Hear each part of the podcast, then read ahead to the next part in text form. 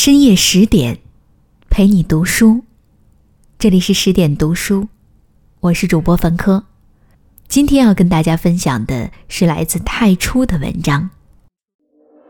如果花朵也有选秀，有一种花，非得等众芳都打过好几回了，它才姗姗来迟。开的迟也就罢了，偏偏还有风神雪神的打光加持。琉璃世界里，一株傲然挺立的红梅，亮得你睁不开眼睛，像一场美的风暴。薛宝琴，就是这一株晚开的梅。整部《红楼梦》里，该好的好了，该吵的吵了，他才要理理红妆，款款出场。偏一出场，就是来夺魁的，一出场就得到了金主的垂青。贾母赏了一件拂叶裘，逼着王夫人认了干女儿，一跃成为大观园之宝的妹妹，皇帝的亲戚。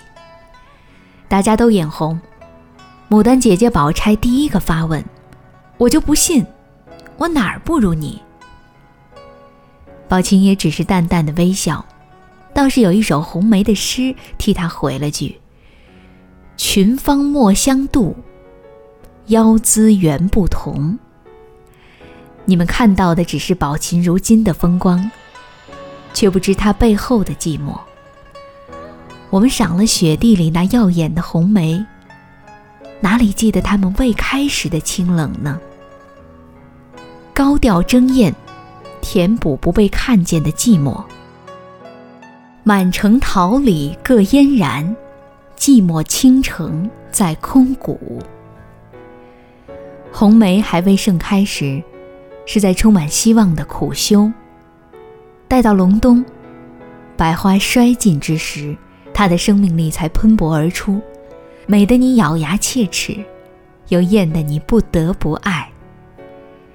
宝琴出场，曹导给的第一个镜头是踏雪寻梅。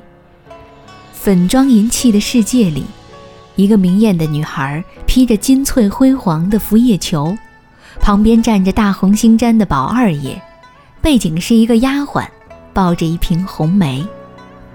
如此袅娜，让风流的宝二爷也成了陪衬。哄得老太太也心甘情愿地承认宝玉不如人。宝琴赛诗，吟出的第一句是：“绮绣龙金雕，光夺窗前镜。”他的志向是唐明堂，要将万千风光揽在身的。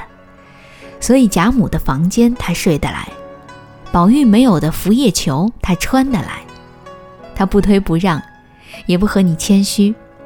他要将这过去未听过的赞叹都收来，他要弥补那不被看到的遗憾。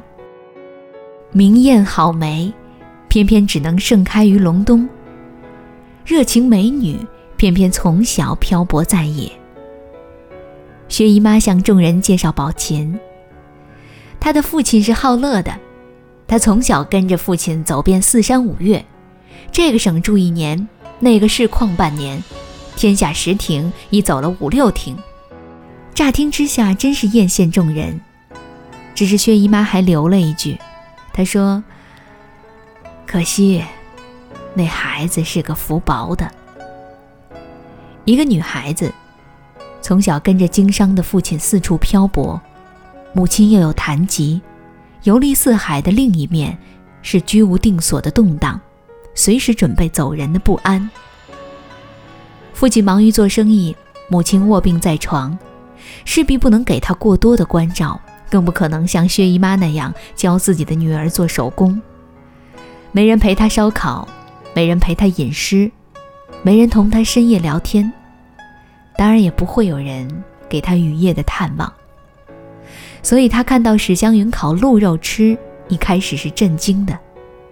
等到湘云招手喊他过来加入，他又吃得比谁都香。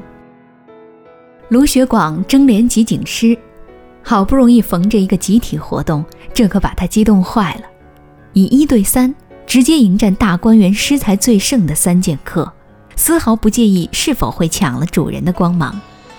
暖香屋里大伙儿掷灯谜，众人苦苦思索时，他偏要走过来说：“我从小就走遍大江南北，早就捡了十个古迹做成灯谜诗，你们猜猜呗？是不是挺扎心的？大家都在当差生的时候，他偏偏要走过来说：几年前我就解出了这些题，你们与其浪费时间做题，不如直接瞅瞅我的答案。”看似处处出头，一点都不懂得收敛自己的锋芒，实则是寂寞太久的释放。他拿出最风光的才华，只为吸引大家的目光，寻一种从来稀缺的存在感。这种强烈的表现欲，像极了民国才女林徽因。一个忧伤的女孩子，自小陪着不受宠的母亲住在偏院，大家族想不到她。父亲看不见他，他便寂寞地苦修着，等到可以绽放的那天，他才不要扭扭捏捏，故作谦虚，他要大明大放，普天同庆。这也是艺书师太的境界：掘一个洞，藏起来，勤力修炼，秘密练兵，待有朝一日破土而出，非得像十七年蝉那样，混得桂花香，大明大放。路人皆知，所以，当你看到社交场合那个锋芒毕露的女孩子时，不要急着讨厌她，她只是在喂养自己的孤单。真诚交友，弥补没有闺蜜的冷清。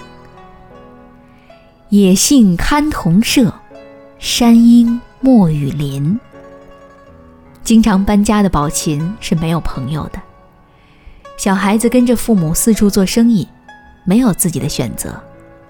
假设他刚好在这边认识了一个朋友，过一年又得离开，重新投入一个陌生的城市，像极了那些到处转学的学生，没有机会与人建立深厚的友情，随时做着要离开的准备。他唯一提到的朋友是八岁那年在码头上遇见的外国女子，那女子佩戴倭刀，打着垂帘。像一个游历四方的侠女，那女子精通中文，便在手帕上写了一首诗，她留到现在，几处变迁住所都不曾丢掉。于是小小年纪的她提笔写下：“江南江北一般同，偏是离人恨重。”每一座城市对她来说都是一样的，没有差别，唯有离别的情感是最深刻的。比林黛玉还小的年纪，心态却比贾母还老成。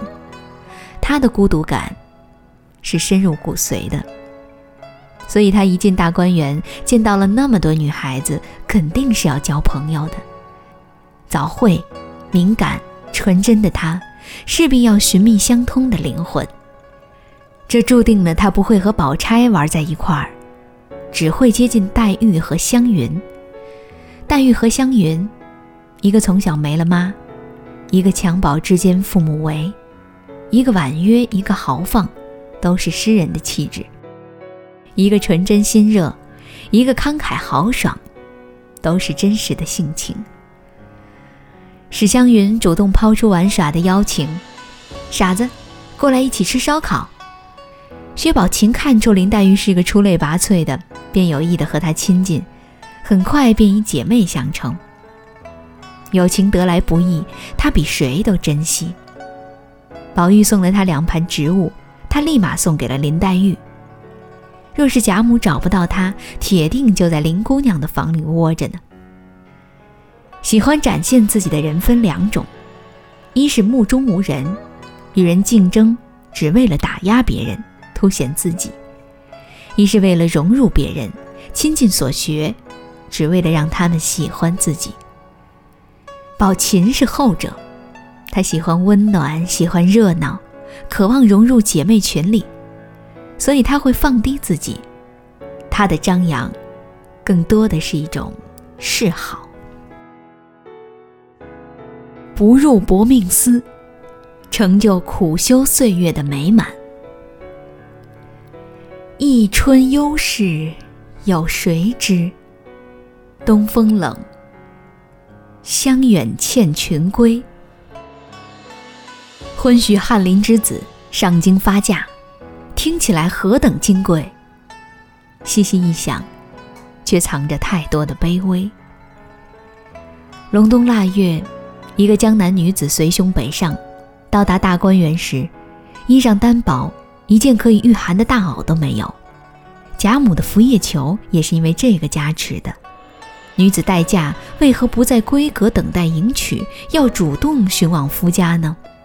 宝琴入京的背景，母亲卧病，父亲病逝，官号削籍，只剩一个普通商人的身份而已。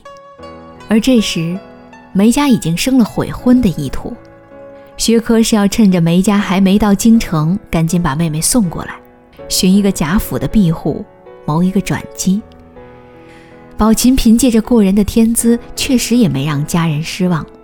她一开始的身份好像只是个局外人，许了婚，不会涉及到与宝玉的关系，成不了黛玉的情敌。很多人会将她作为大观园的旁观者，但事实上，大观园对她的意义是足以扭转人生的重大。贾母赐球，添了她单薄的行头。王夫人认女儿，添了她元妃之妹的名号，偏偏这些贵重的加持，她都担得起。就如同那件金碧辉煌的拂叶裘，她刚刚好合身。用湘云的话来说，这件衣裳也就只配她穿，别人穿了实在不配。美哉宝琴，红梅绽放，好似一夜之事。却哪里少得了那些寂寞清修的年岁？倘若宝琴是个空有皮囊、不学无术的富二代，阅人无数的贾母又岂能看上他？惜字如金的曹公这样评价宝琴：年轻心热，本性聪敏，自幼读书识字，脂砚斋追评在后。此书凡云知书识字者，便是上等才女。她的才气是可以同黛玉和湘云比肩的，她的大气得体又与宝钗同出一脉，停机德与永续才，她何尝不是兼美？好就好在，她有她的谦虚，得以配位。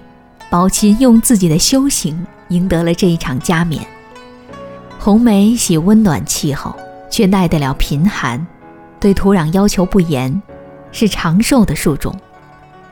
宝琴最后是不入薄命司的，拔剑如她，不入金陵十二钗，是因为她嫁的良人得了一个好闺婿。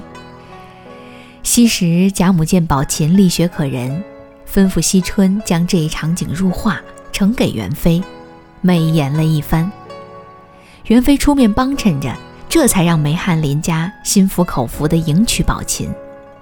积善之家必有余庆。《红楼梦》中时常被提及的报恩行为是凤姐之于姥姥，姥姥之于巧姐，但在这里贾母出手相助宝琴，何尝不是一场美善之宴？整个家族衰退，繁华落尽，落了片白茫茫大雪，真干净。好在还有一个红梅丽雪的宝琴，证明着那场最美的岁月，并延续了幸福。好在还有一个人是幸福的，而他的这份幸福，是金粉世家的最后一个善举。而那些有宝琴之志的女孩，一定要耐得住寂寞，在苦寒中清修时，不忘喂养自己的德行。有朝一日得遇贵人时，你要配得上，担得起。毕竟拂叶球不是人人可以穿的，但只要你做足了准备，你就值得。更多美文，请继续关注十点读书，也欢迎把我们推荐给你的朋友和家人，一起在阅读里成为更好的自己。